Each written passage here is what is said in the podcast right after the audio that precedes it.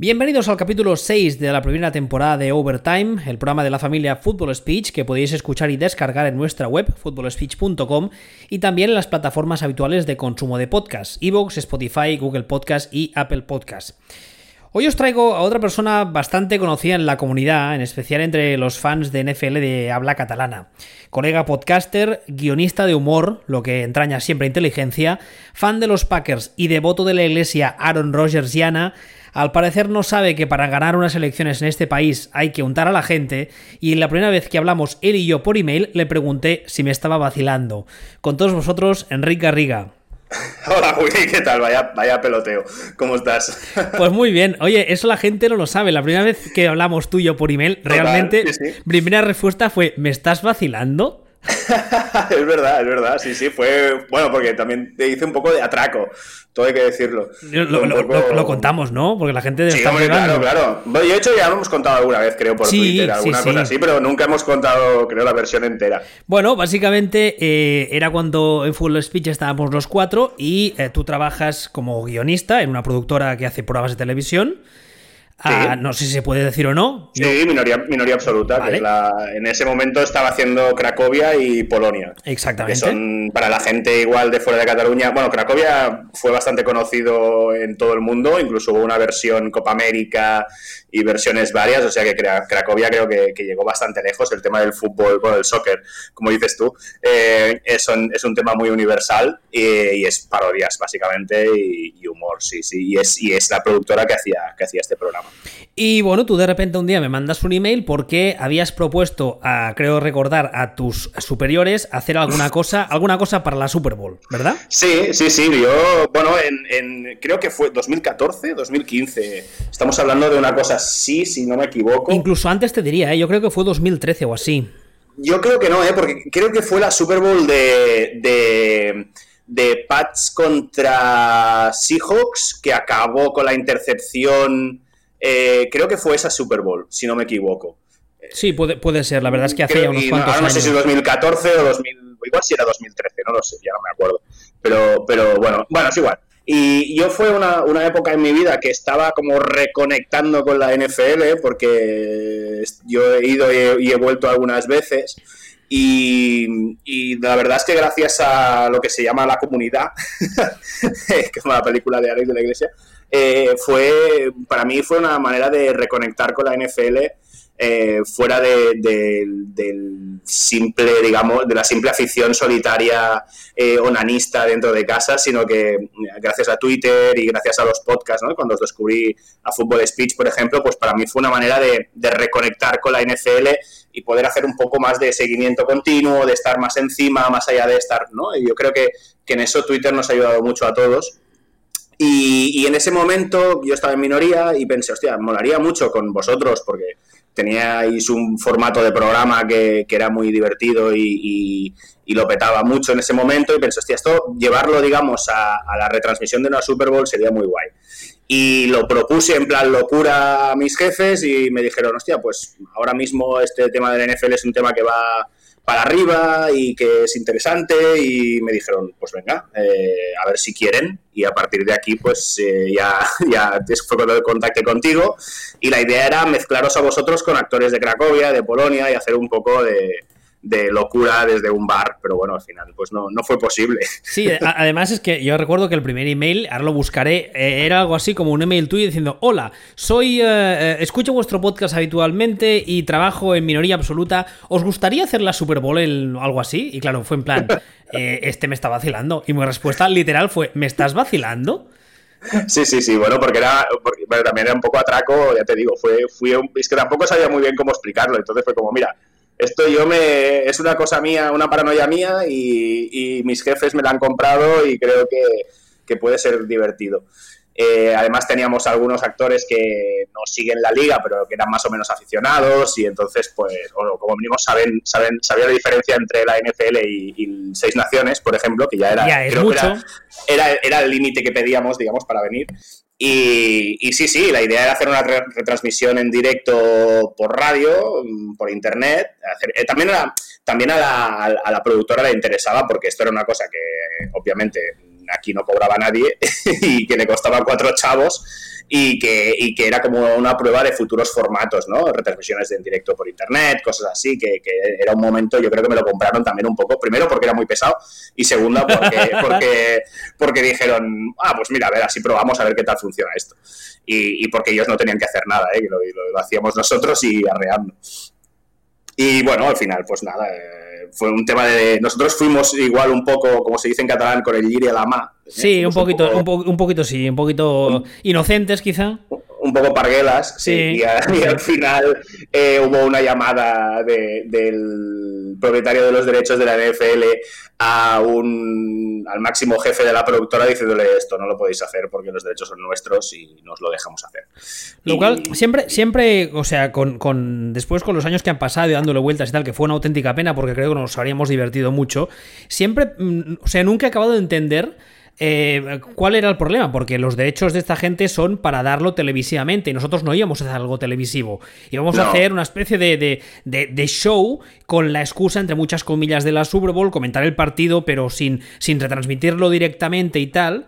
Pero bueno, temas de derechos, temas de abogados. Y además recuerdo que fue, si no recuerdo mal, tú nos dijiste que había habido esta llamada como el viernes anterior. Sí, sí, fue, fue nada, fue. Sí, habíamos hecho las pruebas, teníamos todo montado. Eh, no sé si te acuerdas que estuvimos sí, en la cervecería sí, sí, artesana eh, ahí metiendo y haciendo las pruebas. Vosotros hicisteis también unas pruebas de, de, retransmisión de partido, que eso es maravilloso y creo que lo tengo guardado por algún sitio también. Eh, fue, no sé, si es que estaba todo hecho. O sea, habíamos hecho la publicidad. Claro, ellos nos enteraron hasta que hicimos la publi. Y yo creo que también, a ver, fue un poco que la productora tampoco quería era un poco lo mismo que te decía, era una cosa que para ellos era como, bueno, vamos a hacer esto, a probar, a ver qué tal, pero si hay que pelearse con alguien tampoco les interesaba tanto, ¿sabes? O sea, claro, como, bueno, claro. igual, igual si hubieran podido decir, mira, es igual, pues que te den y tira millas, pero yo creo que tampoco tenían ganas de, por, para, por, o sea, para gente como nosotros, digamos, la productora no se iba a enfadar con, con nadie. Claro, o sea, era más fácil eliminarlo y ya está que era un sí, poco sí. la... Pero creo que hubiera sido muy guay. La idea era un poco tener un audio alternativo para poder ponerlo encima del partido, básicamente. Eh, y ya veríamos el tema de ajustar y todo esto, pero bueno, ahora sería mucho más fácil, la verdad. En ese momento fue había un, un poco de, de, de, desafío técnico que se podía hacer, pero era más complicado. Ahora sería muy, mucho más fácil. O sea, ahora lo podríamos montar nosotros solos sin, sin nada, digamos, ¿no? pero, pero sí que en ese momento. Pero bueno, mira, no sé, ya al final estas cosas siempre sirven para, para que salga un poco ese tipo de gente que, que no te, que ni, ni, ni come ni, ni, deja comer, ¿no? Un poco. El perro del hortelano, ya lo dicen. Sí, sí, sí, pero bueno, eh, es una pena. Yo, bueno, me quedo ahí, ¿eh? Grabado. Yo creo que algún día ya, algún día volveremos. Sí, a, tenemos que sacarnos esa espinilla algún día, sí. sí, sí. Pero, bueno. pero, mira, como mínimo sí que me quedó el, el hecho de que fue un poco el inicio de las quedadas de de fútbol speech para ver la Super Bowl. Eso, eso, sí, es totalmente eh, cierto, sí. Eso me, se mantuvo la quedada y a partir de ahí creo que fue como cuatro o cinco años, ¿no? Que, que, o, que estuvieron eh, la, en la etapa que estabais los cuatro y luego en la etapa que estaban Axel y, y Rock también igual, estuvieron también haciéndolo en sí, la sí. cervecera y luego en otro sitio, o sea que, bueno, creo que la cosa fue, como mínimo, mira, sacamos un, algo bueno. Bueno, eh, dicho esto, por cierto, antes has hecho una referencia que la verdad es que yo no lo tenía presente, pero creo que es fantástica para describirnos a nosotros como, como, como fanbase, que es la comunidad de Alex de la Iglesia. sí, un poco sí. ¿no? Creo, creo que es, es, nos pega cantidad, ¿eh? Nunca había, nunca había caído porque además el nombre es, es vamos, es que ni hecho a propósito. Somos, claro. somos tal cual esa película. Sí, lo que no, voy a, no sé quién es quién, ¿eh? Pero, bueno, pero ahí no voy a entrar, ahí no voy a entrar, pero la verdad es que ese, ese, ese punto de locura y de... Bueno, vamos a dejarlo. A ver, eh, dicho toda esta presentación y, y, explicada esta anécdota que creo que es cojonuda y muy divertida, eh, yo te pregunto ahora, para quien no lo sepa, ¿quién es Enrique Garriga? Tú decías ahora, ¿no? Yo gracias a los podcasts descubrí y, y, y tú has contado que te, te uh, reenganchaste a la NFL y que llevabas mucho tiempo entre como entrando y saliendo. Tú has dicho, sí. has contado muchas veces que también eres fan del rugby, del Seis sí. Naciones. Entonces, mm, cuéntanos un poco mm, quién eres, de dónde sales, mm, qué haces en la vida, a qué te dedicas, quién es él, esas cosas. Pues yo soy, soy de Vilanova del Geltrú, que es un pueblo que está al lado de Sitges, que es todo mucha rabia decirlo, eh, y a 50 kilómetros de Barcelona, para la gente que, que, más o menos se sitúa, eh, el mejor pueblo de, del mundo, la mejor ciudad de, del, del, planeta. Eh, no somos nada creídos tampoco los de Vilanova. Bueno, y, básicamente yo soy guionista eh, de televisión. Eh, he sido guionista en diversos programas y he hecho un poco de, todo, en el, sobre todo he hecho humor. Este, me he pasado muchos años en minoría, en el Terrat, en productoras de este tipo. Ahora, y ahora mm, temporalmente estoy de regidor en el ayuntamiento de mi ciudad eh, en, el gobierno de la ciudad, pues haciendo, poniendo un poco mi, granito de arena, pero bueno, son yo el tema de la política para mí no es, no es un campo profesional, sino que es un nosotros lo que decimos es que somos eh, nosotros estamos militando, ¿no? Nosotros estamos eh, somos regidores por militancia, estamos haciendo activismo político y lo que pasa es que no que nos pagan porque para, para hacerlo porque trabajamos 24 horas eh, al día, 7 días a la semana, digamos, ¿no? Pero que el sueldo es como, como una parte, digamos, de esta militancia, es lo que la organización dice, yo te doy dinero para que te puedas dedicar solo a hacer esto, ¿no? Entonces ahora tengo el tema del guion un poco aparcado, voy haciendo alguna cosita de vez en cuando y tal, para mantenerme en contacto también con el mundillo, porque si no cuatro años fuera es un poco jodido pero, pero la idea es esta. Yo, básicamente, mi profesión es ser guionista, hago de profesor de guion también, y, y, ahora me estoy dedicando, pues esto, ahora llevo un año y medio y me quedan, si todo va bien, me quedan dos y medio más para, para acabar pero vaya, y hasta aquí, ya te lo digo. ah, tú además, como decía antes, eh, eres, eres de los Packers. Eh, y cómo, cómo, bueno, es, una pregunta obligada que creo que a todos los que seguimos la NFL alguna vez nos han hecho. ¿Por qué los Packers y en qué momento decides que ese es mi equipo? Mira, yo eh, lo que te decía antes, yo entro y salgo de la NFL. Yo empiezo con la NFL eh, hace muchos, muchos. Yo tengo 37 años, voy a hacer 38 ahora en marzo. Un chaval, un chaval. Estoy, bueno. Y yo, mi primer recuerdo de la NFL es el. el ¿Cómo se llamaba esto? El, el, digamos, la revista que te mandaban con el Canal Plus en su momento. Sí. Eh, Canal Plus mandaba. Cuando Canal Plus tenía los derechos. Y, en casa eh, mi madre eh, puso Canal Plus y, recuerdo, y si no me equivoco, era Joe Montana, no sé si me estoy yendo mucho, pero yo creo que estoy seguro que era Joe Montana, eh, que salían en, la portada de una revista de estas. Y yo era muy pequeño, estoy hablando de hace un montón de... Si jugaba Joe Montana, imagínate. ¿Tanto tiempo hace que el Plus tiene los derechos? Mm, si, no, si no jugaba Montana, pero seguro que era él, porque, porque esa, esa foto acabó. Eh, hostia, ahora, ahora me, me, haces dudar si era Steve Young. ¿Puede ser Steve Young? Yo creo que quizá debería ser Steve Young, porque Steve Young se retira en el 2000 y creo que mm. el Plus tiene los derechos más o menos cuando es el inicio de las teles privadas en este país, que es una cosa, por cierto, que hablamos la semana pasada en el, el último overtime con, con, Darío Fernández, Hernández, perdón, uh, y mm. creo que es eso principios medianos de los 90. Así que debe, pues ser, debe ser, Steve, Young. Sí, porque ahora está, lo está diciendo, digo, Montana me parece un poco, me parece demasiado. No, no, era Steve Young, seguro eh, y esa foto acabó en, en, la carpeta mía del cole, digamos. y, porque a mí me, me, flipó. De repente fue como una cosa de, hostia, esto, señores con casco. Yo también era un niño un poco friki, también bueno, lo sigo siendo. A ver, a ver, lo sigo siendo, lo sigo siendo. A ver, aquí, aquí, aquí, hay que, aquí hay que decir, hay que dejar una cosa muy clara. En este deporte, todos los que lo seguimos, lo hemos jugado, las dos cosas, somos un poco especiales en toda la amplitud del término.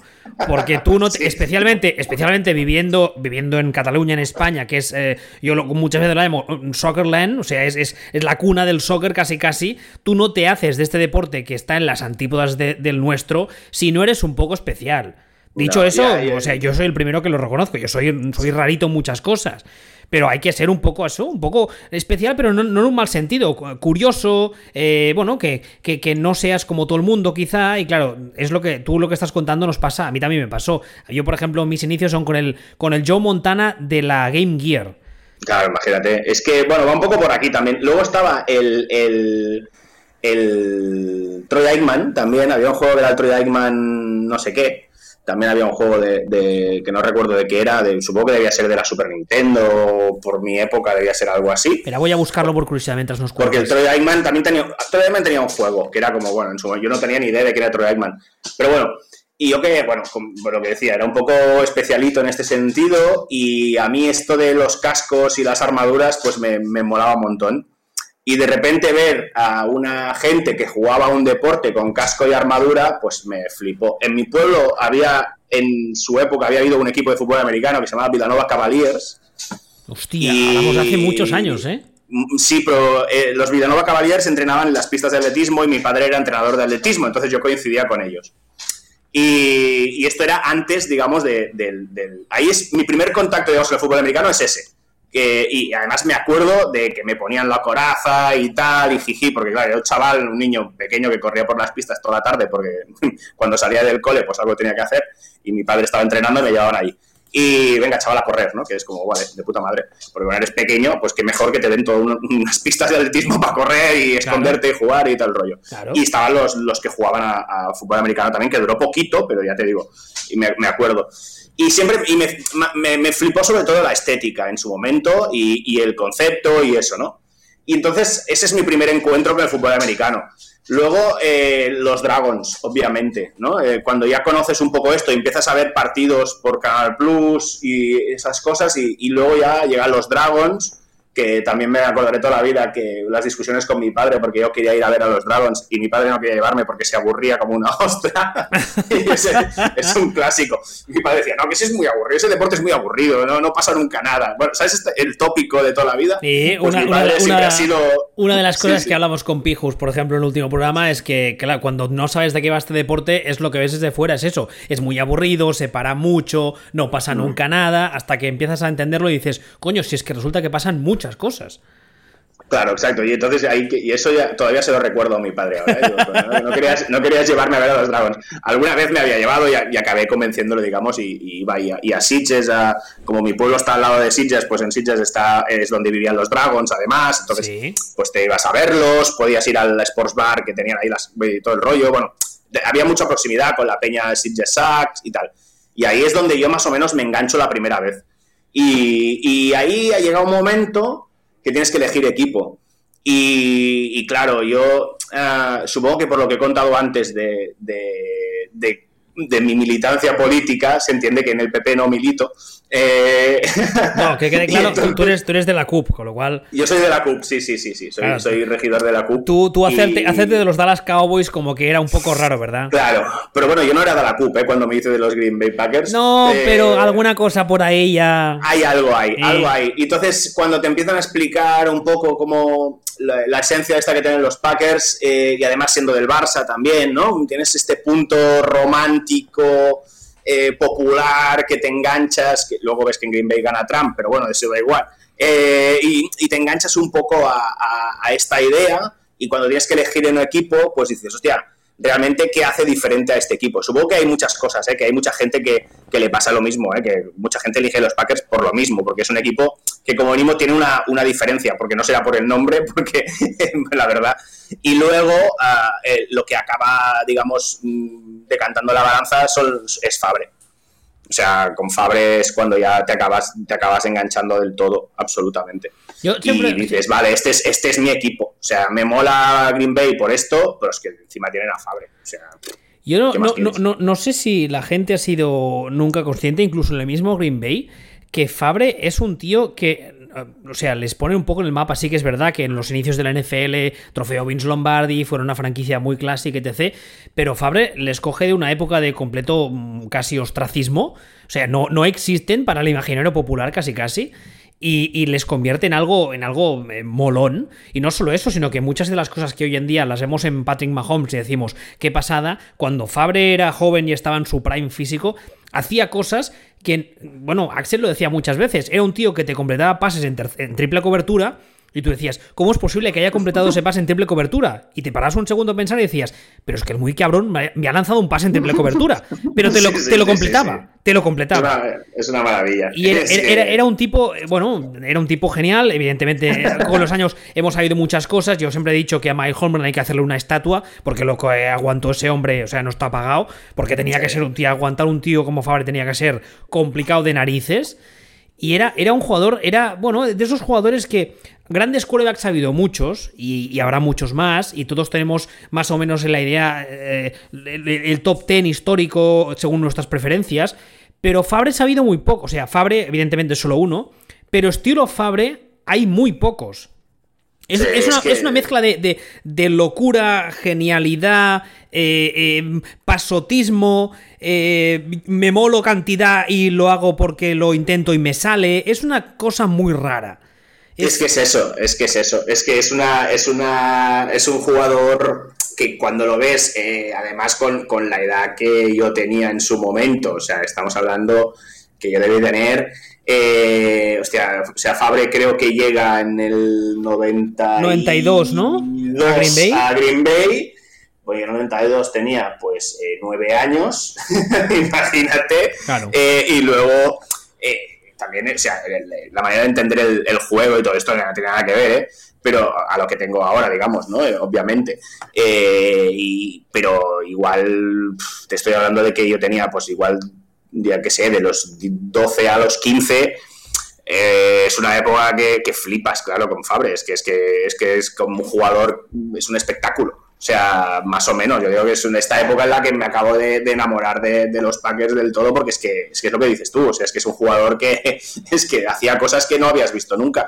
Yo no las había visto nunca porque obviamente había visto muy poco fútbol hasta ese momento, pero es que además era, tú lo veías en la liga, o sea, esta cosa de, bueno, un poco eh, Ronaldinho, ¿no? Cuando llega Ronaldinho al Barça, es un pasa un poco lo mismo. De repente es como, hostia, este tío que juega contento, que le da igual, que venga y, que encima el tío lo hace súper bien pues y que esto provoca el efecto que provoca en el Barça, pues yo creo que, que Fabrea provoca un poco el mismo ejemplo, el mismo efecto en, en, Green Bay. O sea, de repente atrae a un montón de gente, sobre todo a nosotros, por ejemplo. Además es que tú lo comparas con un poco, eh, habiendo pasado ya 30, 40 años, lo comparas tanto con, la gente, con los otros quarterbacks de su misma, de su misma generación, por así decirlo, y los que han venido luego y los que han venido después, después, y te das cuenta realmente de que Fabre era un tipo único en el sentido de que lo que contamos ahora, hacía muchas cosas, por ejemplo, tú, tú comparando con Steve Young, que en su época sería más o menos otro quarterback atlético, ah, pero Steve Young era otro tipo. Eh, era otro rollo, primero, porque es un tipo eh, mucho, más, eh,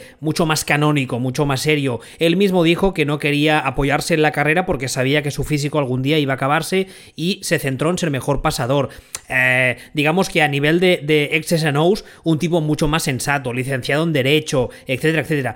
Fabre, la anécdota esa famosa, que seguro que te la sabes, de que está un día sentado ahí y además yo me lo imagino escupiendo tabaco en un vaso de plástico, rascándose los huevos y a Holmes decirle, oye, ¿y esto del níquel qué es? Esa anécdota es cojonuda porque es que esa anécdota es, es Fabre 100%. Es, yo paso de todo y juego y soy tan bueno que me sale. Sí, también es un poco el final de la carrera de Fabre, también es un poco esto, ¿eh? O sea, es un poco esta, esta misma, pues me voy a los, a los Vikings, ¿sabes? Y dices, vale, pues muy bien, es un poco el reflejo de lo que, de lo que era Fabre en, su momento, o sea, tenías que... Yo no sé cómo lo ves tú, a mí a veces me, recuerda un poco a Josh Allen también en este sentido. No sé si igual estoy siendo un poco atrevido ¿eh? para Josh Allen, sobre todo. Más, o sea, Mahomes sí, ¿no? Pero yo Mahomes lo veo, creo que es es mucho más centrado de lo que era Fabre en su momento. Sí, sí, sí, sí. al menos esa desde fuera es la, es la sensación que da. incluso Andy Reid lo he dicho muchas veces, que es un tipo que es muy sensato para su edad, que trabaja mucho fuera del campo, que estudia mucho. Fabre, la sensación que transmitió siempre es que mm. él le salían las cosas porque era muy bueno y porque y, ya está. Y bueno, y luego me voy a pescar y luego pues estoy en el, en el entreno y, y por ejemplo, los vídeos estos de NFL Films vídeos entre comillas cómicos, hay 30.000 de Fabre tocando los huevos en la banda, literalmente, a compañeros, entrenadores, rivales, y es como un niño grande, y está tocando las narices a todo el mundo. Continuamente. Por eso digo que a mí a veces Josh Allen me lo recuerda en el campo, sobre todo por, por esta cosa que tiene Josh Allen de, bueno, pues nunca sabes lo que te va a salir, ¿sabes? O sea, el día que te sale bien y el día que, te, que, que no da ni una. Y a Fabre también le daba un poco y hay mucha diferencia ¿eh? a, nivel de, a nivel de calidad. Yo creo que eh, Fabre obviamente era mucho mejor que Josh Allen y ya veremos Josh Allen dónde va a parar. Pero, pero esa sensación a veces de, diversión por diversión, por verlo, porque dices, es que es un tío divertido, es un tío que lo ves en el campo y solo por la, el punto este de cara o cruz continuo, ya es divertido ver jugar a este Bueno, ya te, tiene, te tiene ahí pegado, que eso A mí me gusta, yo siempre lo, defiendo en, el podcast que hacemos en, el Total Blitz y yo siempre digo, a mí, yo saben, me encanta verlo y decimos siempre, es, es un quarterback que te gusta mucho verlos si no es tu quarterback. Si es tu quarterback, es una mierda. No, si, es tu quarterback... Esto pasaba con Fabre. ¿eh? Claro, si, si es tu quarterback sales a tres infartos por partido. Exacto, exacto, exacto. Es eso. En cambio, en cambio si lo ves, eh, si yo me encanta ver a los Bills por eso, porque si viene el día divertido, me, quedo pegado, porque es como, a ver, qué, a ver qué vas a hacer ahora, ¿no? O sea, en el playoff de, la temporada pasada, fue el final de partido fue un espectáculo. Uy, el, partido, de Houston, ¿no? Sí, sí, nunca me lo he pasado tan bien como en ese, creo que no recordaba un partido que me lo pasara tan bien sin que jugara los Packers, digamos, como ese, porque fue ese, ese, final de partido fue maravilloso, pero ¿qué hace? está loco. Yo, casi, casi te diría desde, desde, el, desde el sack de JJ Watt que cambia un poco el ritmo del partido y ahí empiezan a pasar locura tras locura y además por los dos bandos. Y, Es una, ese partido es brutal. Lo que pasa que luego, bueno, Houston pasa lo que pasa en la siguiente ronda porque es lo que es. Pero el partido es, cojonudo. E, evidentemente, como tú dices, si no eres fan de los Bills. Porque si no, ese día te vas a la cama cabreadísimo y te dura el cabreo una semana. Pero eso, Salen me encanta por eso. O sea, es un momento de decir, ¿pero qué está haciendo? Está loquísimo. Que se tira un lateral, creo, en un momento. O sea, es como, ¿pero qué está haciendo? Va, da igual. Es eh, déjalo, que el tío que, se lo pase bien. Y Fabre era igual, pero mucho más bueno. Entonces, claro, molaba un montón. Y te enganchabas un montón. Es que era, es que era brutal. Y, ahí, de, y de ahí ya pues me engancho con los Packers. Y luego, claro, además el, el, digamos, el enganche Fabre, Rogers, que yo ese, es el momento que tengo un poco de, estoy un poco fuera de la NFL en el momento ese hasta que digamos estos dos tres años de los últimos de Fabre y los principios de, de, de Rodgers estoy un poco fuera porque también tengo esa cosa de... Eh, ah, fútbol americano, Estados Unidos, tú crees, no sé qué. Bueno, esto las estas contradicciones que tenemos a veces, ¿no? Eh, políticas y tal, y ese momento igual me pilla también con, con la adolescencia tardía y esas cosas. Y, ah, pues, puto, puto, imperialismo y tal, esas cosas, y que sigo pensando, ¿eh? pero, pero como mínimo ahora, eh, como dice y Ibai eh, Arvide, que es un periodista que está en Grecia, siempre dice eh, menos de cinco contradicciones es dogmatismo, ¿no? Entonces, pues yo eh, tiene toda la razón del mundo y, es verdad, todos tenemos nuestras contradicciones y a mí a veces todavía me, preguntan, hostia, pero tú que eres tan de izquierdas o tan tal, ¿cómo es que te gusta esto? Digo, porque me encanta este deporte, porque es, porque es el mejor deporte del mundo. Porque es, lo puto mejor del universo, está clarísimo.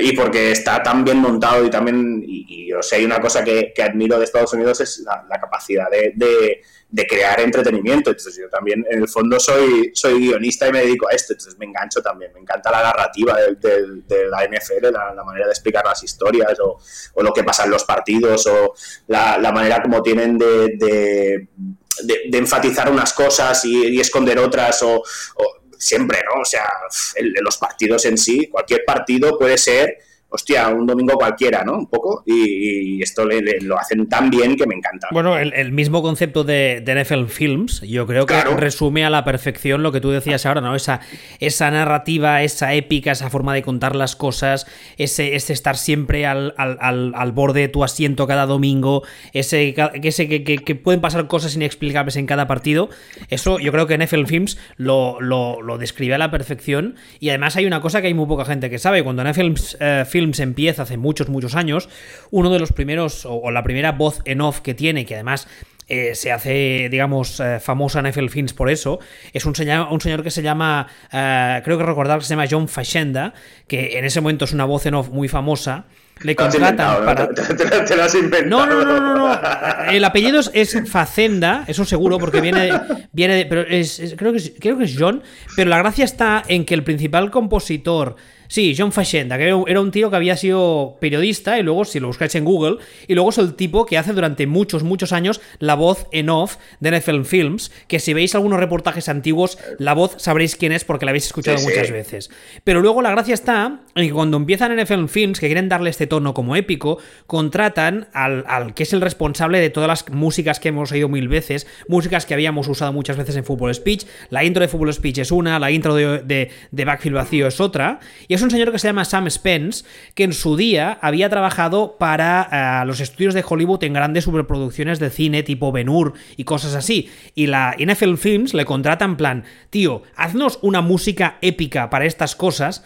Y claro, yo imagino que a este señor cuando le van a buscar es en plan, ¿pero qué decís? Colgaos, que, si, esto, es solo, esto es solo deporte. Estamos hablando del inicio de la NFL televisiva 60-70 y, luego la convierte Ahora, yo creo que a, ninguno que seguimos la NFL nos extraña, para nosotros es normal ver estos, estos clips de NFL Films en cámara lenta con la espiral perfecta o el placaje y la música épica de fondo. y eso, eso no hay ningún otro deporte en el mundo que lo consiga. Quizá, quizá, ahora que quería preguntar también, quizá el rugby, ¿tú crees? ¿Tú que eres aficionado? No, el rugby no, no, tiene, no tiene la capacidad. El rugby vive de, la historia, digamos. El rugby vive de, lo que ha sido toda la vida, pero no tiene esa capacidad de, generar un relato.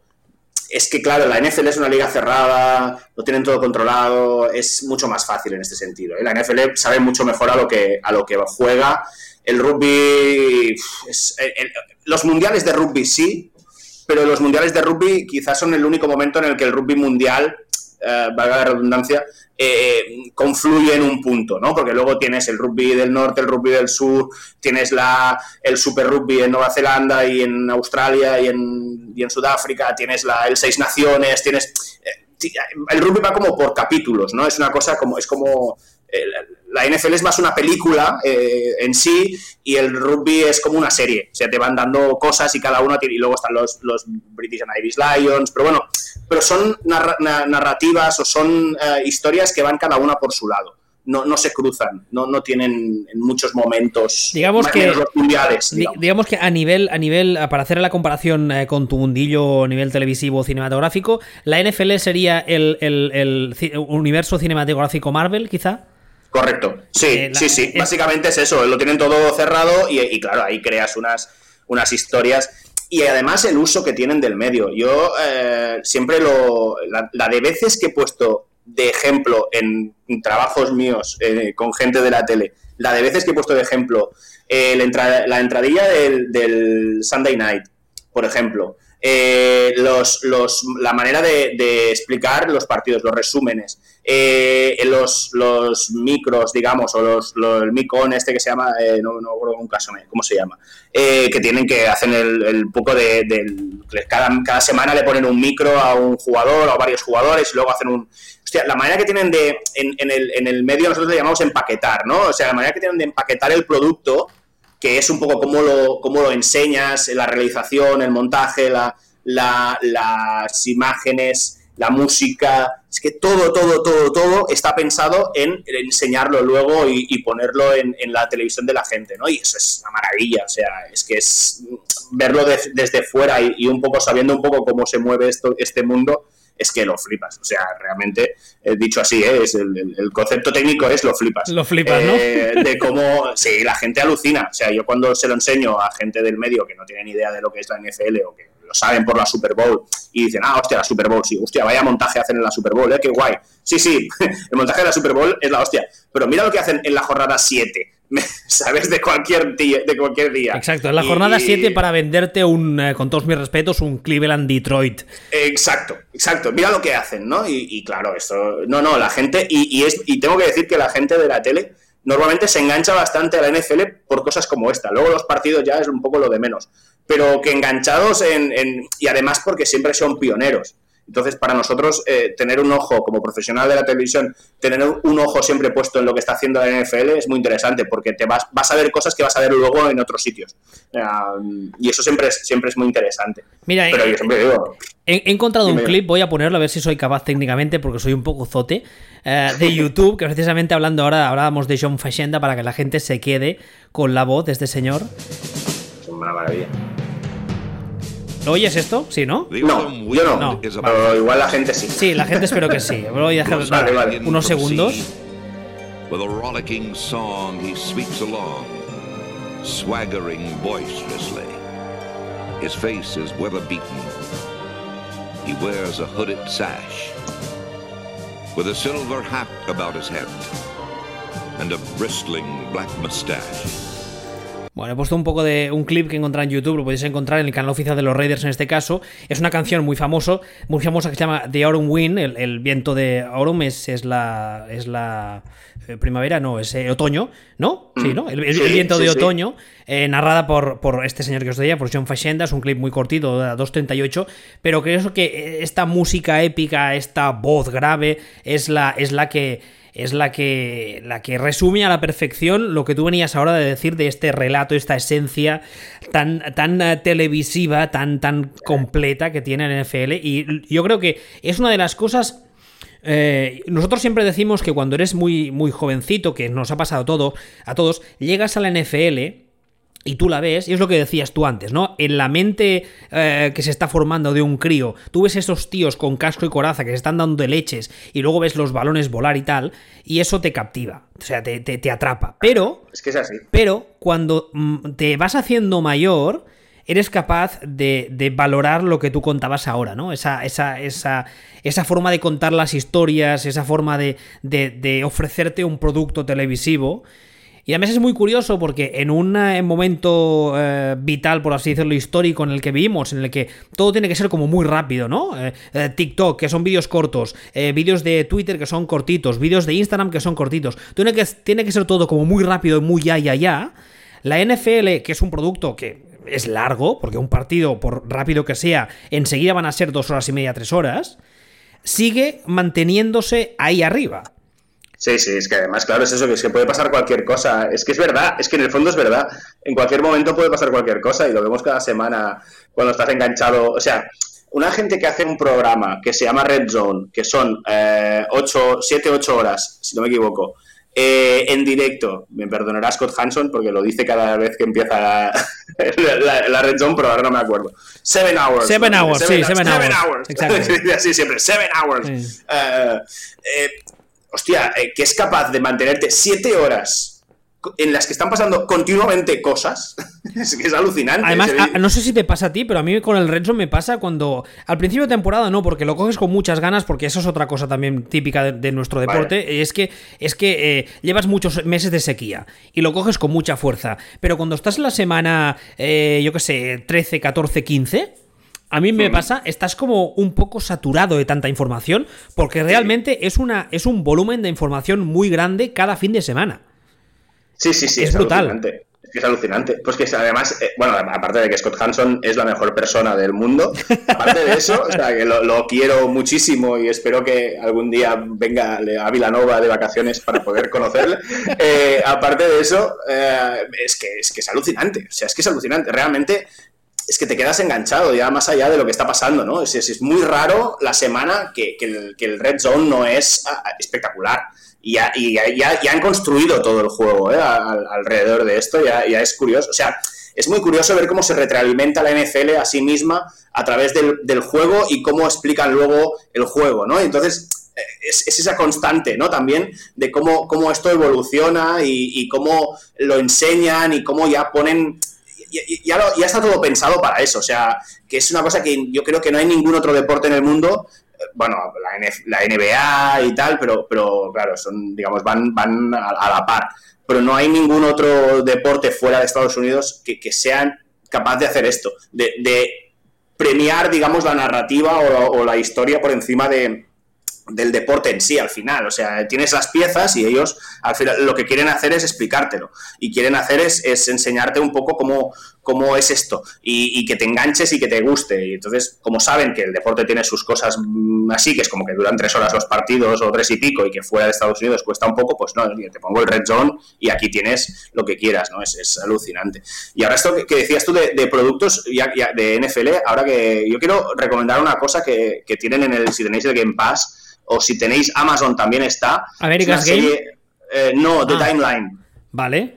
The Timeline es una serie de documentales de 40 minutos que hizo la, que tiene la NFL con los momentos más, más digamos, estelares de la historia de, la NFL y es maravilloso porque es eso lo que decíamos antes. ¿Cómo explicas una historia, no? O sea, a través de cosas que pasaron te cuentan una historia. O sea, está y, hay uno que a mí me encanta que es el 026 de los Buccaneers y es la historia de esos del 0-26 histórico este de los Buccaneers, estuvieron 26 partidos sin ganar, ¿no? Y, es un documental cortito, 40 minutos, pim pam, y aprendes historia de la NFL, pues que además es esto, ¿no? La, historia, el, lo que hay detrás del juego, y esto es, maravilloso. Y luego tienes un montón, ¿eh?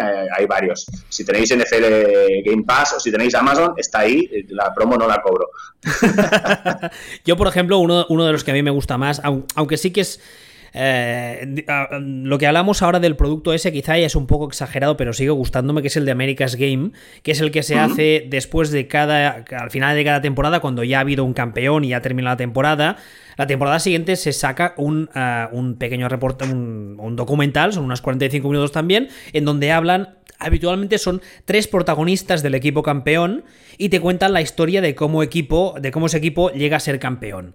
Hay algunos que están muy bien, yo también los recomiendo para, para, aprender historia del NFL porque se hicieron, creo que se grabaron, eh, estoy hablando de memoria y eso nunca debe hacerse, pero vamos, yo diría que se grabaron todos medianos finales de los 90 con lo cual ah, eh, eh, son todas las Super Bowls, viene desde la primera, ah. con lo cual ves, creo que en la primera incluso está Bart Starr que todavía estaba vivo y ves mucha gente que para la gente joven no la tiene controlada pero los reportajes están muy bien y es una forma de ver partidos históricos y ver cosas históricas sin tener que tragarte partidos que para el fan moderno quizá le pueden costar un poco, porque claro, el fan moderno que está acostumbrado al juego de pase moderno, el juego rápido y tal, ponerte a ver un, por decir algo, un Green Bay Dallas del 67 igual es un poco duro. Te puedes poner la Ice Ball, es un como... Por ejemplo, pero claro, igual es un poco duro. Y de esta forma ves, ves historia y además cada uno está narrado por una persona diferente y algunos que hacen un trabajo más o menos digno,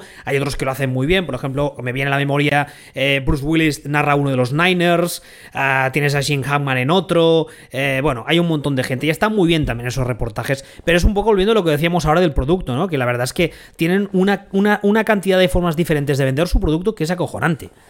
Bueno, eh, y ya para acabar con esto, con la promo que estamos haciendo, que parece que nos paguen. Sí, deberían pagarnos. Eh, el, olor Nothing, el olor Nothing, ahora, o sea, la gente, hostia, los insights se han puesto de moda ahora con el tema, por ejemplo, el Barça ha hecho el suyo, están haciendo el suyo, ¿no? Eh, hay, hay muchos, bueno, de hecho, Olor Nothing ha hecho uno de los, de los All Blacks y ha hecho varios, pero esto es un producto, digamos, que nace de la NFL. Y tanto, y tanto. y ha, ha, creado incluso casi un, todo un género televisivo nuevo entre muchas comillas, porque esto nunca se crea de cero, de cero, de vale, de acuerdo, pero, pero es, el olor nothing es un, es un, es un género que ahora existe en un montón de deportes, incluso en otros, en otros campos, pero que nace de aquí y es, es cojonante. O sea, eh, ahora además está muy de moda los insights y tal.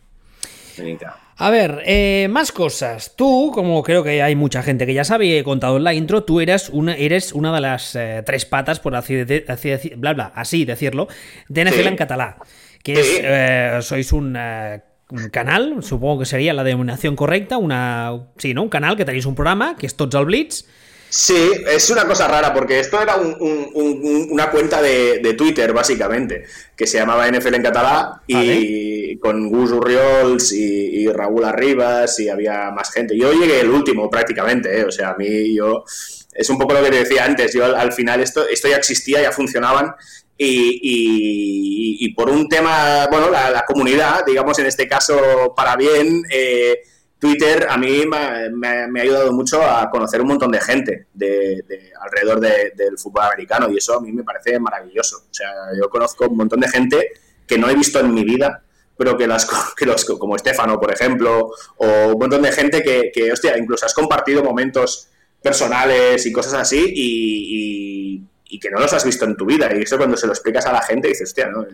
¿Cómo, cómo, cómo es eso? Digo, no, yo tengo grupos de WhatsApp o tengo grupos de tal, donde hay un montón de gente que yo no he visto nunca, pero cada domingo pues hablamos, o cada semana, o cada día, o, y nos explicamos un poco la vida y, a partir del fútbol pues, pues también te ayuda a, aficionarte mucho más a, la NFL y me parece muy bonito, la verdad. Sí, aunque, aunque a la gente le cueste creer, no todos son trolls en la comunidad, también hay gente, hay gente, hay gente de bien. Alguno hay. Yo, he encontrado mucho, mucho más gente de bien que trolls, realmente. Luego, obviamente, creo que lo hablabas con, un día con la gente del chiringuito NFL, obviamente, pues como todas las, como todas las familias, pues hay gente que, que, hay, que se pelea, hay gente que, que no se cae bien, luego hay gente que es realmente que sí que son trolls directamente, luego eh, está el senior que come aparte, pero, pero bueno, aparte de eso, o sea, no sé, hicimos el Dan Marino Day, que fue una de las cosas, una de las mejores cosas que han pasado en esta comunidad, por ejemplo, y empezó por casualidad. O sea, eh, cosas como esta, pues bueno, y, me enrollo, perdón, ¿eh? Pero luego acabé, no me preguntes, no me acuerdo, acabé en un grupo de gente de la NFL pero de, Cataluña, ¿no? Y, que, y, ahí salió un día la idea de hacer un podcast en catalán. Y, hostia, ¿quién se apunta? ¿Quién se apunta? Y al final eh, dijimos que sí, pues Raúl, Ferran y yo. había más gente, pero al final nadie más se apuntó. Y dijimos, bueno, pues vamos a hacer una prueba, creo que fue antes de la Super Bowl de hace dos años, quedamos, yo, yo hago otro podcast que se llama La Universidad Invisible, también en catalán, que es, pero es sobre mm, cultura friki y tal, que no sé sí, cómo llamarlo. Está muy chulo. Gracias. también hace, ya tiene, ya tiene unos años, hace como cinco años que lo hacemos y tal. Y, lo hacíamos en presencial en, la radio aquí en Vilanova, que se llama Canal Blau. Y les dije, hostia, además coincide que Raúl también es de Vilanova. Entonces, eh, bueno, no nos conocíamos, pero, pero coincidió que era de Vilanova. Y bueno, tuvimos un momento muy bonito, creo, con Raúl, que si no me equivoco, y esto cuando lo escuche lo va, se, va, se va a reír, si no es verdad, y si no también, que fue cuando nos conocimos en, en el 1 de octubre del 17 en el patio del colegio donde estábamos uh, protegiendo las urnas, digamos, eh, así. O sea, ya, ya, te, ya te dice mucho de eso. y nos conocimos allí. O sea, fue como, hostia, hey, que soy Raúl. Y yo, hostia, hola Raúl. No, no jorobas. Em, ¿En serio? Sí, sí, te lo digo en serio. Creo que la primera vez que ya que, que nos vimos fue ahí, si no me equivoco. ¿eh? Igual, igual, no sé si habíamos igual, pero, pero la primera vez que fue como que nos pusimos cara fue allí. Y, y bueno, y, y, a partir de ahí dijimos, hostia, pues vamos a hacer una prueba. Hicimos una prueba presencial eh, fue bien, hicimos, yo creo que fue dos programas esa temporada. Nos invitaron a RACU porque les hizo gracia el tema de que hacíamos el programa en catalán y cuando llega la Super Bowl ya sabes que los medios siempre van buscando gente para hablar de la Super Bowl. Sí, sí, sí. ¿Se acuerdan de nosotros justo esos días? Que bueno, mira tú, algo salgo. Pero bueno, nosotros, no sé, les debemos caer en gracia porque a partir de ahí se han ido acordando de nosotros más, más, con más continuidad y, y, luego, pues mira, nos, nos gustó y dijimos, vale, entonces hicimos una segunda temporada que empezamos tarde, bueno, cosas así que ya, que bueno, tampoco nos lo tomábamos muy en serio, pero íbamos haciendo programitas, el año pasado ya empezamos a intentar, empezamos más tarde, pero intentamos hacer un programa semanal, y esta semana, este año ya nos hemos puesto ya en serio y hacemos un programa semanal, hacemos locuras como la noche electoral de Estados Unidos hicimos un programa a las 5 de la mañana, comentando las elecciones y la jornada de la NFL que había acabado de pasar. Bueno, nos hemos animado bastante y, a la gente parece que, le gusta. Yo estoy muy cómodo con Ferran y con Raúl porque ellos saben un montón. Yo no tengo ni idea, pero yo hago de, presentador y desde el juego y ellos van, van tirando porque son dos sabios del, deporte increíble. O sea, Raúl es una especie de enciclopedia porque es un tío que, hace un montón de años que ve partidos y, además él no tiene equipo y le, le da una perspectiva eh, muy, muy curiosa del juego y Ferran, eh, otro que tanto, o sea, es un tío que está enganchadísimo al, fútbol universitario, es el típico que se sabe todos los nombres de todos los jugadores y de dónde vienen y cómo se llamaba su abuela. Eh, bueno, y además, pues hemos coincidido además tres personas que tenemos un sentido del humor parecido, que tenemos unas ideas en general parecidas, eh, que eso no quiere decir que sea bueno o malo, pero bueno, no, pero, pero, pero ayuda, claro, ayuda en el, en el feeling a la hora de entender la forma en la que quieres, eh, hacia dónde quieres dirigir el programa. Eso evidentemente ayuda mucho. A mí, por ejemplo, con Señor también me pasa, ¿no? Eh, y es, eso se agradece mucho y además se nota, se transmite. Porque la verdad es que ahora hablo como, como oyente vuestro también. Eh, y la verdad es que a mí el programa me gusta muchísimo. Y, aparte es que habéis venido a llenar, luego han aparecido otras eh, opciones, pero en su día vinisteis a llenar eh, una, por decirlo así, una cuota de mercado que, que no tenía nadie. Porque nadie había pensado en el hecho de poder hacer un podcast. Yo, por ejemplo, cuando empecé con el nuestro, que fuimos el primero y ya directamente me puse a grabar en castellano, pues imagino que, no sé, pensando en la audiencia o pensando que si iba a escucharme a alguien quizás sería más fácil en castellano, no sé, la verdad es que ni me lo planteé, pero...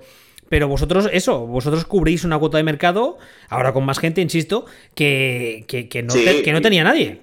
Y es genial, además, y yo creo que, no sé, igual no, ¿eh? pero creo que, que el hecho de que nosotros hiciéramos esto y que además que, que Raku se hiciera un poco de de eco de este tema también ha ayudado segurísimo en parte segurísimo. por ejemplo la, gente de NFL ASAC ¿no? que son una gente que hace el programa también en catalán desde Lleida y que mola mucho también y, hostia pues mm, aparte de esto que hacen de traducir los nombres, que eso yo no estoy de acuerdo. Pero a mí, cada, vez que lo leo me, da un ictus con cariño, pero bueno, no pasa nada.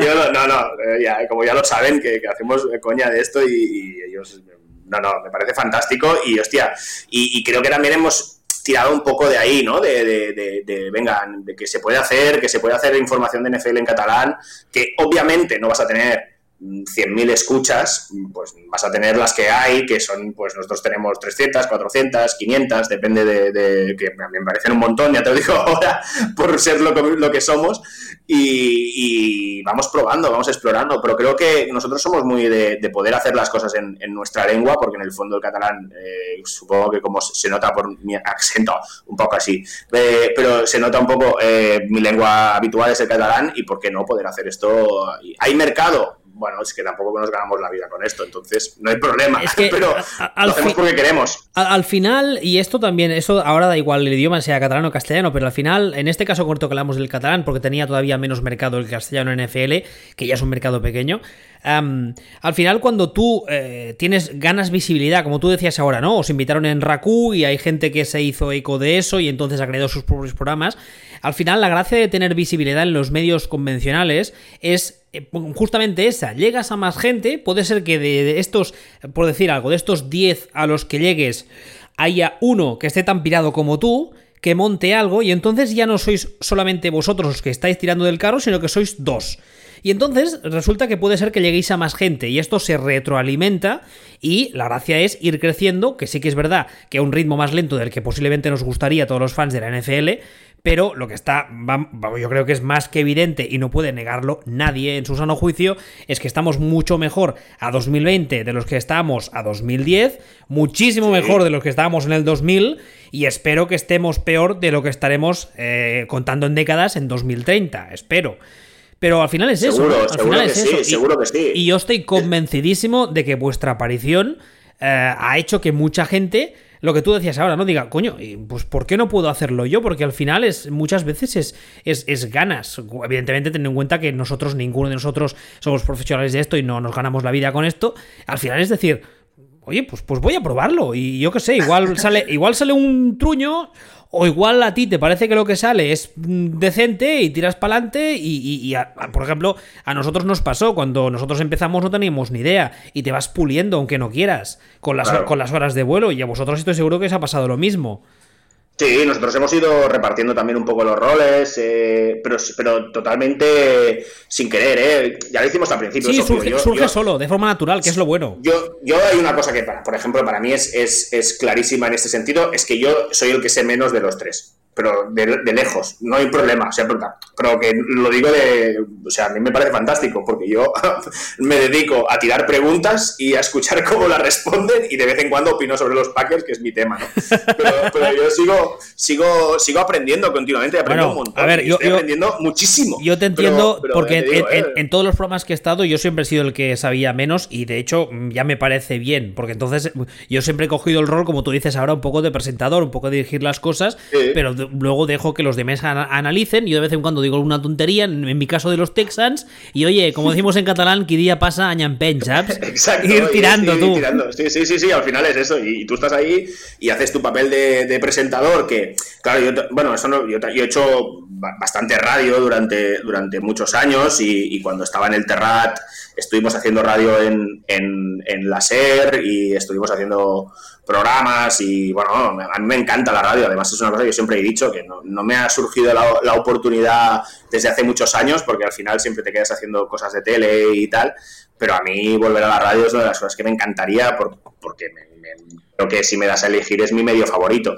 Pero, y entonces me encanta hablar por la radio, me encanta hacer radio y para mí hacer estos podcasts, hacer el, podcast de Total Bleach y tal, pues es, el, es un poco quitarme este mono de, poder hacer radio y además de hablar de cosas que, que, me gustan, que es como el fútbol americano. Entonces, y además que me obliga a informarme, me obliga a estar más encima, ¿no? O sea, es, es como bueno, y hay otro, hay otro paso previo a esto que es cuando empiezo a jugar a fantasies, que eso también ah, es creo que a, todo el mundo, a todo el mundo eso también. Mira, eh, no me es hables. El, es el que te acaba de enganchar de, del tema, ¿no? Es no me como... hables, no me hables de la fantasy porque justamente esta mañana he hecho un tweet, he perdido contra Leish en nuestra liga y he perdido por 0,8 puntos. Mahomes lo tenía titular y Cameron Jordan me ha hecho 0 puntos, el muy cabrito. Que es Eh, muy raro porque Cameron Jordan cada semana te da, te da 2, 3 puntos. Esta semana me ha dado 2. Ahí me he dado 0, perdón, y he perdido por 0,8. Pero bueno, sí que Yo es creo verdad. que estoy pendiente de un partido, de mi partido que hoy, hoy juega uh, Hewitt, creo que es de los Jets, y estoy pendiente del resultado si gano a, a Sillon Ball o no. O sea que no te digo más. A ver, te lo, Pero- te, lo, te lo voy a decir, como estamos en la misma liga, lo veré rápido. Estás Sí, sí. 129.33, él ahora mismo 137.7 y a ti eh, efectivamente te queda un jugador, sí. Ah, Está justito la cosa. Pero bueno, sí, ahora juego tres, tres fantasies, por ejemplo, ¿no? Tres, tres fantasies diferentes, ah, con grupos de gente diferente. He, llegado a jugar cuatro, más ya me parece un poco excesivo.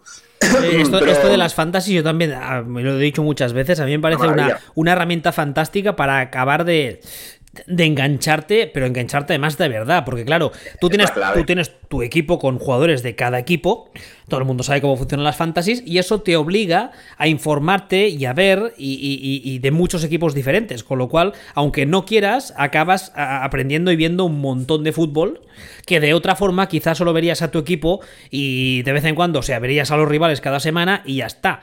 Pero con las fantasies Sí. no, y la verdad es que son cojonudas, porque además son muy divertidas.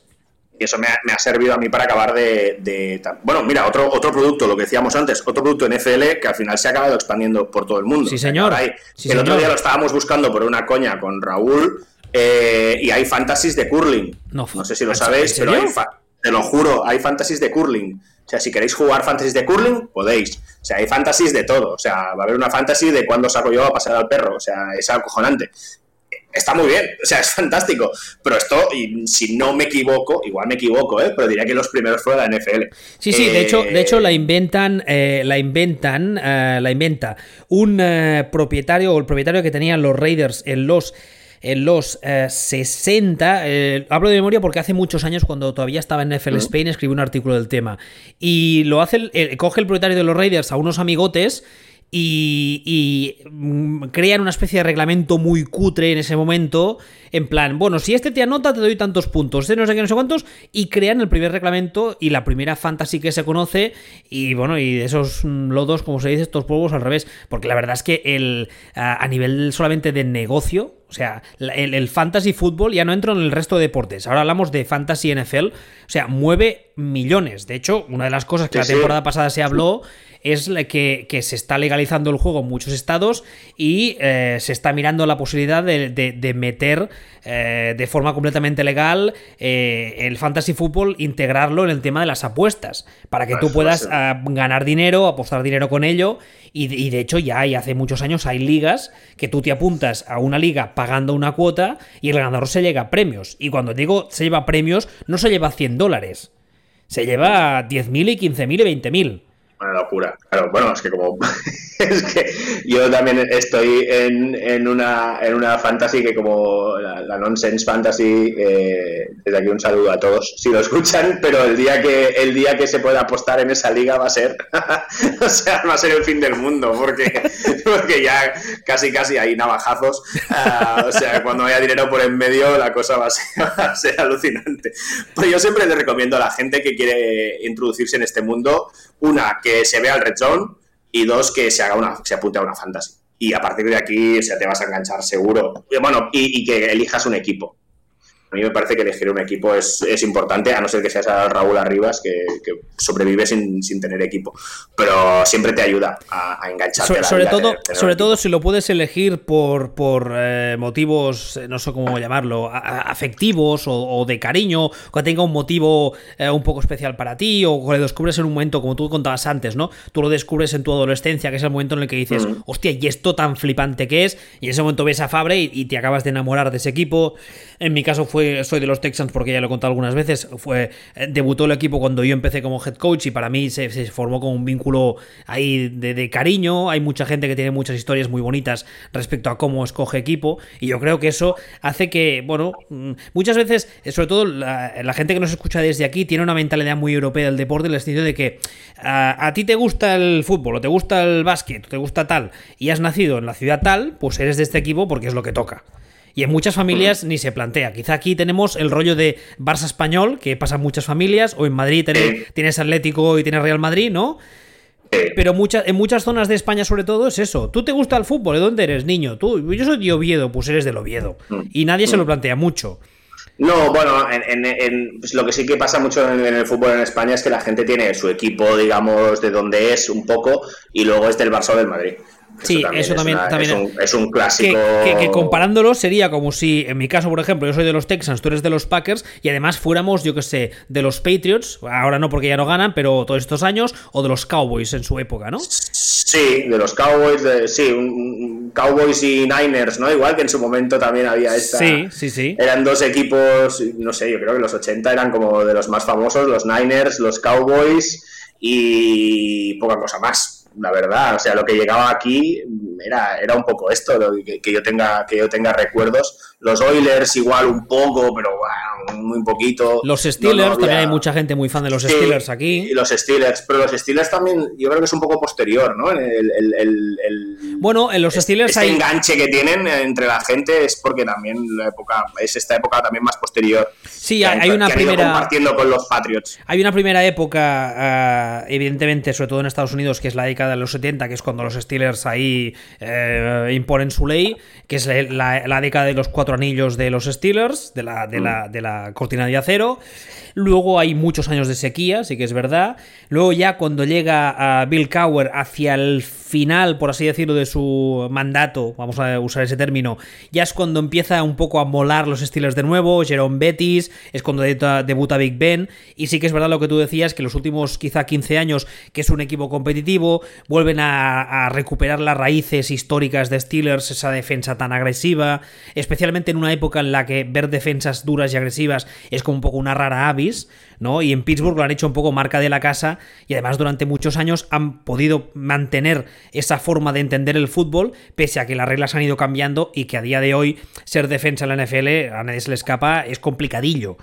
Porque claro, a día de hoy le miras mal a un coreback y te pitan falta. Bueno, estaba Polamalu, ¿no? En su momento. Polamalu es, es un tipo también imagen, además. Muy, muy icónico, que por cierto, Polamalu, para quien no lo sepa, es un tío que fuera del campo tú lo ves en una entrevista y dices, este señor es el mismo del campo, no puede ser. no, no, no, puede ser, no, no puede, ser. ser. Porque incluso tiene Esto... un tono de voz súper suave y tal, con esas Esto melenas. Le pasó al que, era, al que era línea de los Browns. Um que, que al, al, al, un año después, no sé, un año, qué coño, un año, seis meses después de, de retirarse, ¿cómo se llama? En línea este de los Browns, que es súper famoso. Ah. Joe Thomas. Joe Thomas, sí, gracias. Que cuando se retiró al, al cabo de nada era a la mitad. Y era como, este señor es Joe Thomas, se afeitó, ¿sabes? Era como, sí, se afeitó, bueno. pasó a ser la mitad, como mínimo por la tele, claro, era, y de repente era como un, bueno, un señor poco grande, pero no tenía nada que ver. De hecho, esto, esto lo hemos hablado muchas veces en Twitter, está pasando, es una corriente que está repitiéndose muchas veces los últimos años con la proliferación de, sobre todo, en eh, temas de, de, estudios de medicina y de medicina deportiva, que se está demostrando que la obesidad a largo plazo tiene muchos, muchos más problemas de los que ya se creía, entre ellos, por ejemplo, problemas de enfermedades neurodegenerativas.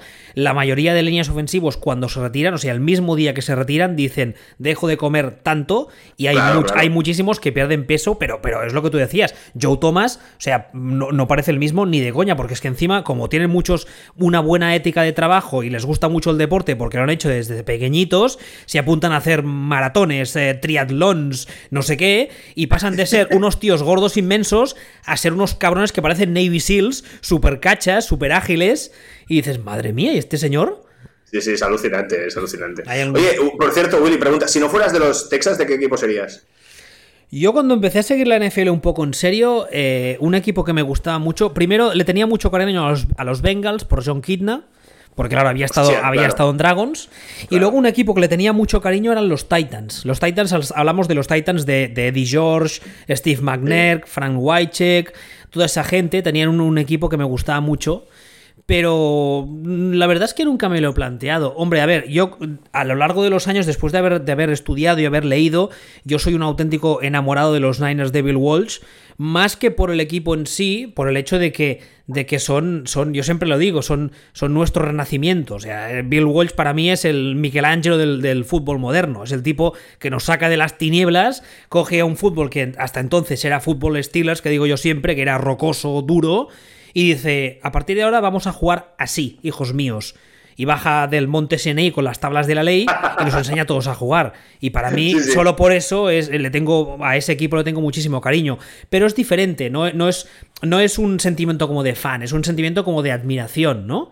Como un poco, un poco, relativamente un poco como los Patriots de la dinastía moderna, que lo hemos hablado muchas veces, un equipo que es capaz de mantenerse a ese nivel durante tantos años a no ser que seas, que seas un auténtico hater, lo único que puedes hacer es quitarte el sombrero, chapó y reconocer el mérito que tiene es una cuestión de admiración también. Hay que admirar a la gente que, que hace muy bien su trabajo, sean, sean del equipo que sean. O sea, al final, a no ser que tengas algo en contra de ese equipo, por, por lo que sea, eh, porque es el rival de tu equipo. O sea, a mí, mm, no sé, muy, muy, muy, muy bien tienen que jugar los Bears para que yo diga que están jugando bien. Pero ya, juego con eso. O sea, ya, yo ya lo digo. Yo soy de los Packers y los Bears, pues todo mal, siempre. Ya está. Bueno, a mí, a mí me, pasa con, me pasa con los Colts. claro, o sea, uy, la defensa de los Bears uy, y la defensa del bueno, me da igual, pero tenéis a Falls. bueno, eh, pero el, el, el, pero estoy de acuerdo, o sea, al final hay que, hay que reconocer y hostia, lo de Brady y Belichick, por ejemplo, pues es una cosa que no, que no ves, es que no ves en ningún otro deporte y no lo vas a ver en ningún otro deporte, y menos ahora como va el deporte. Yo creo que, yo creo que no, no vamos a volver a verlo, ¿no? Yo tantos años un equipo mandando de esa forma, además es que la gente solo recuerda, especialmente la, la gente que le tenía muchas ganas a Brady, que hay muchos, eh, recuerdan, eh, digamos, la segunda parte de su carrera, que hay un momento en el que empieza un declive que al principio sí que es más eh, leve y con los años se va, se va incrementando y entonces se cogen a eso. Pero la, primera década de la, de la dinastía Patriot, del 2000 o 2001, que es cuando debuta Brady, a 2010, ese equipo es una auténtica apisonadora. O sea, yo creo, yo, recuerdo que atropellaban a los rivales de una forma acojonante. O sea, bueno, eso en el, en el documental de, Aaron Hernández que hay en Netflix, hay un momento que, se, ve eso y, me pasó que dije, hostia, no me acordaba, es verdad, ¿no? O sea, el, draft de, Aaron Hernández y Gronco y tal, mm, y ahí hablan un poco de esa época. Eh, y hostia, es verdad, es lo que dices tú ahora, que de repente dices, hostia, mm, es verdad. Ya se me había olvidado, ¿no? De esta, esta, este momento que ya vienen con carrerilla, ¿no? De, todo el de la primera época de Brady y es acojonante. Los años de, de Corey Dillon, los años en los que la defensa está Teddy Bruschi, está Willie McGuinness, está todo ese tipo de gente, Ronnie Harrison, que es cuando viene de San Diego y gana el anillo. Esos años son unos años en los que los Patriots, o sea, insisto, atropellan al rival, pero, pero no, es un, eh, no es un atropellar en plan, es que cada, cada partido te meto 60-0. Es un, sobre todo es un atropellar táctico. Táctico y en cuanto a orden encima del campo. O sea, es como ver jugar a un equipo profesional, que era lo que era, contra un equipo de, high school o de college, de hombres contra niños. Era, era insultante casi. Pero bueno, no sé, yo, yo creo, insisto, no creo que volvamos a verlo eso. Vamos. Mm, yo lo veo muy difícil. Sí, la verdad es que sí. Tal y como está montado el fútbol moderno y yo lo veo, lo veo muy complicado, sí. No, y que además la NFL está pensada para que eso no pase. Exactamente, es que ahí está la gracia. O sea, esos sí, son, una, son una auténtica anomalía dentro de un sistema que está diseñado para que esa anomalía no se dé. O O sea, es, maravilloso. Es, brutal, es, acojonante. Estás, estás, ganando eh, encima contra las normas del juego. O sea, es acojonante, es, fantástico. O sea, ser capaz de hacer esto, o sea, si eres el Barça o el Madrid, no tiene mérito. Pero si eres, si eres eh, los Patriots, pues tiene mucho mérito, porque joder. Y encima, y encima drafteando un perro. Claro, esto es lo mejor. Es que me encanta este deporte, de verdad. Pasan estas cosas, es alucinante. Ah, antes, antes, antes hablábamos, hablábamos, hablábamos de trolls. Pero del mismo modo que en el programa de, Chiringuito NFL les decía que para ser trolls a su nivel hay que ser, hay, que ser muy inteligente. Yo creo que Belichick es un tío que a nadie se le escapa, que no tiene un pelo de tonto, pero es el más troll de la NFL con diferencia. Es maravilloso. Pero esto no hemos hablado, no hemos hablado de Rogers y, otro que tanto. O sea, otro que tanto, ¿eh? Rogers, que se hizo famoso por, por hacer fotobombing de sus compañeros antes de los partidos. Ya lo creo. Eh, Rogers también es un troll de cuidado, ¿eh? Y todo eso lo tienes que ver en los partidos. Eh, a veces le pierde el, el, el lenguaje no verbal, digamos, en este sentido. Pero jugar con eso. ¿eh? Bueno, lo que pasa que. Mm, se ríe, lo hace adrede lo sabe perfectamente. Lo que pasa que. Es un poco. este, año de. Este año de. O lo que llamamos de temporada de McCarthy en Dallas, yo creo que Aaron Rodgers tiene que estar disfrutando como un cosaco, ¿eh? está encantado de la vida. El otro decía, lo, decíamos el otro día en el programa, ¿eh? que, que, que está. O sea, que McCarthy debe estar pensando ahí, que Rodgers debe estar pensando. O sea, se debe estar poniendo los partidos de los, de los Cowboys plan palomitas y, o sea, esta semana estoy segurísimo, o sea, palomitas y, a ver en los Cowboys, ¿sabes?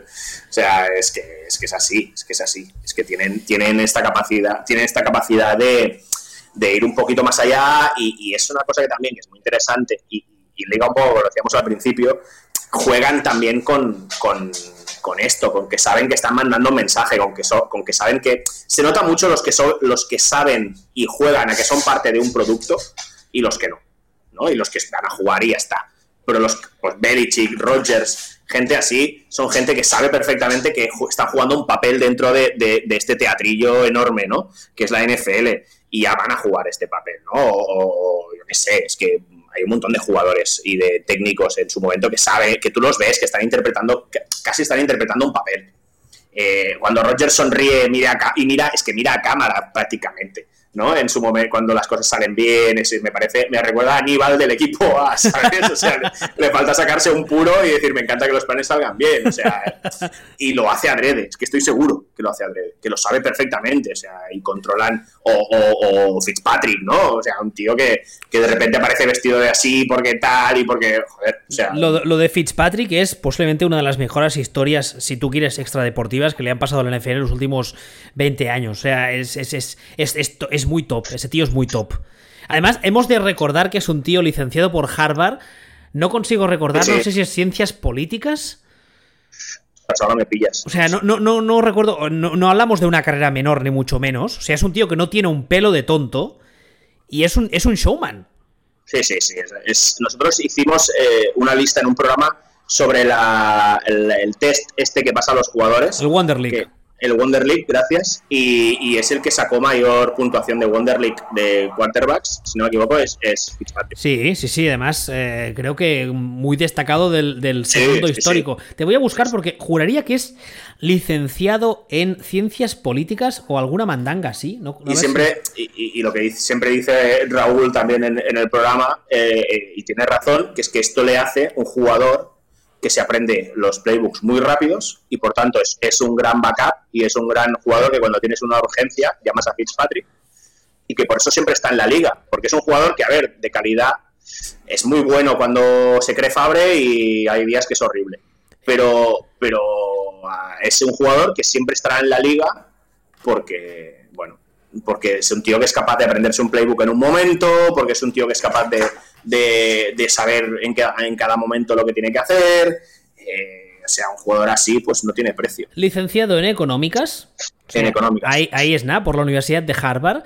Y atención con el pájaro, que hablamos mucho de, de Philip Rivers, pero tiene siete criaturas, ¿eh? Hostia, ¿también? Al loro. No está mal. No lo sabía. Sí, sí. No lo sabía, no lo sabía. Está mal.